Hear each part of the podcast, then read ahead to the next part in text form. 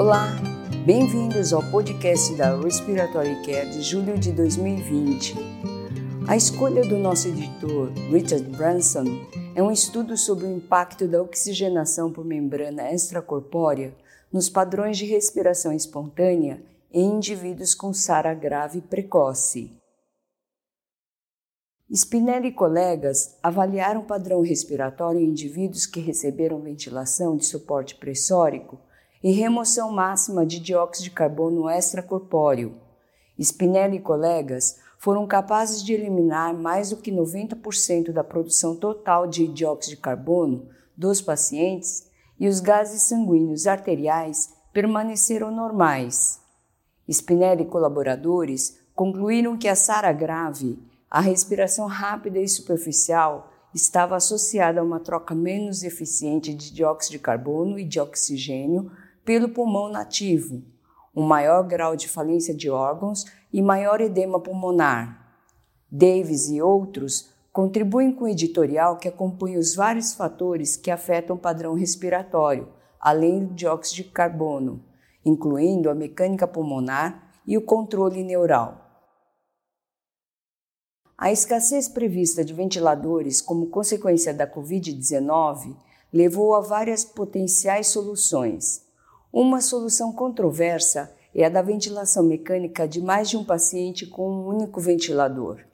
Em artigos separados, Chatburn e colaboradores e Herman e colaboradores descrevem os perigos da ventilação compartilhada em pares incomparáveis. Ambos os artigos descrevem modificações do circuito para ajudar a superar as limitações dessa abordagem ingênua. Rez e colegas fornecem um editorial de acompanhamento detalhando as consequências fisiológicas, as preocupações éticas e as implicações práticas dessa técnica. Eles concluem que essa técnica é uma ponte de curto prazo para os cuidados definitivos de ventilação mecânica nas mais terríveis circunstâncias. Matlock e colaboradores avaliaram o estudo cruzado o uso da ventilação não invasiva com e sem assistência ventilatória ajustada neuralmente, NAVA, em neonatos. Matlock e outros estimaram o trabalho da respiração usando a pletismografia de indutância respiratória e determinaram as assincronias.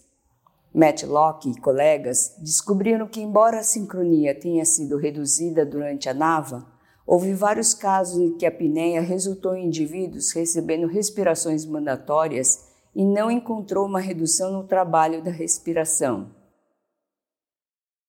Miller e outros realizaram uma pesquisa entre terapeutas respiratórios na Carolina do Norte, nos Estados Unidos, sobre suas práticas de intubação. Relatando uma taxa de resposta de 68%, Miller e colegas descobriram que os terapeutas respiratórios que realizavam intubações tinham maior probabilidade de trabalhar em hospitais comunitários e de estarem cuidando de adultos. Miller e colegas relataram que durante o treinamento, o número de cinco intubações supervisionadas foram necessárias para serem consideradas competentes.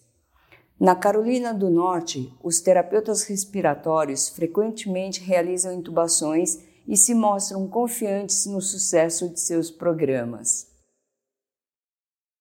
Rice e Mathieson compararam padrões de prática entre educadores certificados e não certificados em asma, usando uma pesquisa com escala Likert baseada no exame de certificação de educadores em asma. Todos os respondedores forneceram educação direta ao paciente.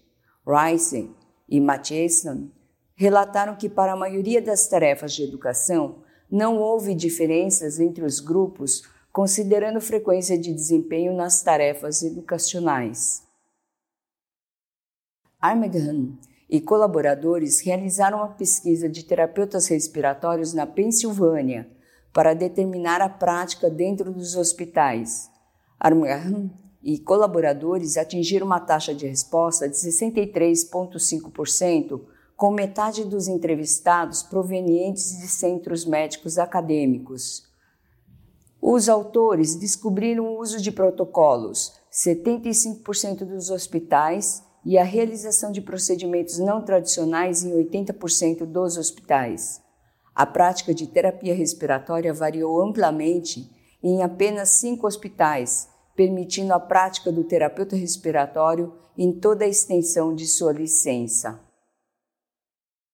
Ringer e outros avaliaram o impacto da aspiração nasal e da aspiração nasofaríngea nos parâmetros fisiológicos em lactentes com bronquiolite.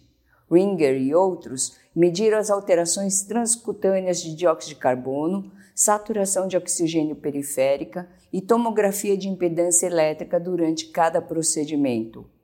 A impedância elétrica determinou perda e recuperação de volume pulmonar inspiratório e expiratório final.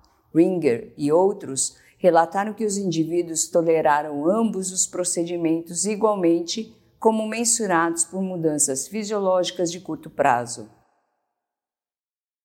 Van Pille e outros avaliaram a relação entre o aumento do uso de salbutamol e o aprisionamento de ar em indivíduos com asma. Vempili e outros aplicaram modelagem linear para avaliar a associação entre volumes pulmonares por meio de espirometria, sintomas da asma e o uso de inaladores de resgate.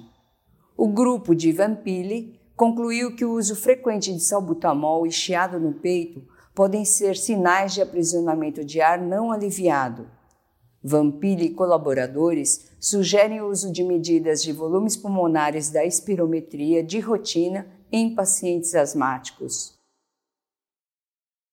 Que colaboradores compararam a eficiência da aerossol terapia entre um inalador com névoa e um inalador com dosagem pressurizada durante a ventilação mecânica. Eles descobriram que o inalador com névoa gerou menor diâmetro aerodinâmico, de massa mediana e maior fração de partículas finas, menor que 5 micrômetros, que o inalador com dosagem pressurizada. Que colaboradores concluíram que durante a ventilação mecânica, o posicionamento ideal do inalador com névoa e do inalador com dosagem pressurizada foi de 15 centímetros da peça em Y, com ação no final da expiração e no início da inspiração. Herer estudou o impacto das unidades de terapia intensiva respiratória nos resultados de indivíduos que requerem ventilação mecânica prolongada. As UTIs da França são instalações de atendimento que interligam os cuidados intensivos e os cuidados de longo prazo. Usando um controle histórico antes da introdução da UTI respiratória, Herer relatou melhores resultados em indivíduos traqueostomizados submetidos à ventilação mecânica prolongada, com menor tempo de internação, menor mortalidade hospitalar e maior sucesso no desmame. No entanto, a sobrevida em um ano permaneceu inalterada. Buri e colegas, por meio de uma pesquisa, avaliaram a prevalência de estresse traumático secundário e o transtorno de estresse pós-traumático em terapeutas respiratórios.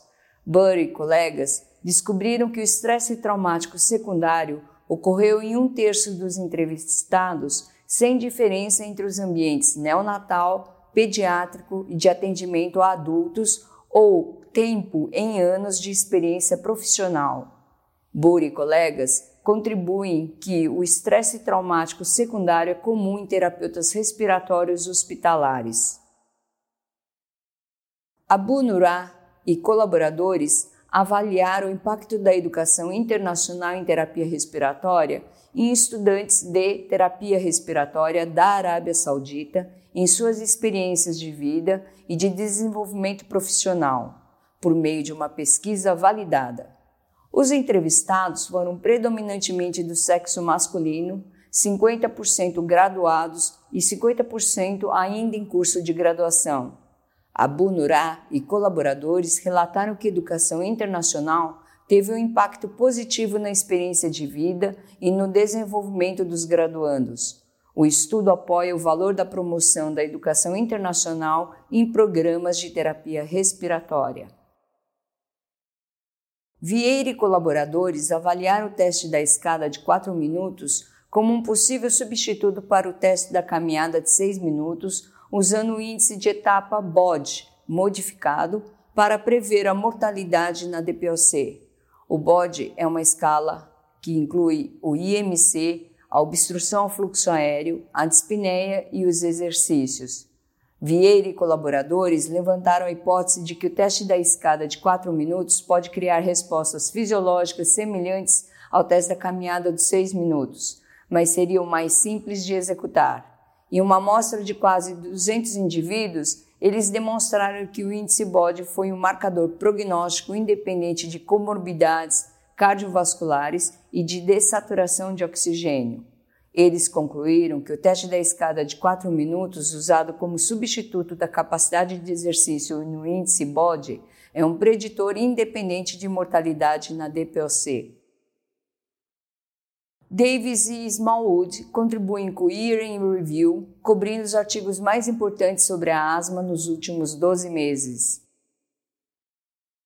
Haynes e colegas fornecem uma revisão narrativa sobre a história das equações de referência de função pulmonar. O artigo ajuda a definir os pontos fortes e fracos do uso de equações de referência para interpretar os dados de função pulmonar no contexto de pesquisa e da prática clínica. Jim e colaboradores contribuem com uma revisão sistemática sobre o impacto da terapia antiplaquetária pré-hospitalar na SARA. Um número significante de adultos está recebendo terapia antiplaquetária para a prevenção de eventos tromboembólicos.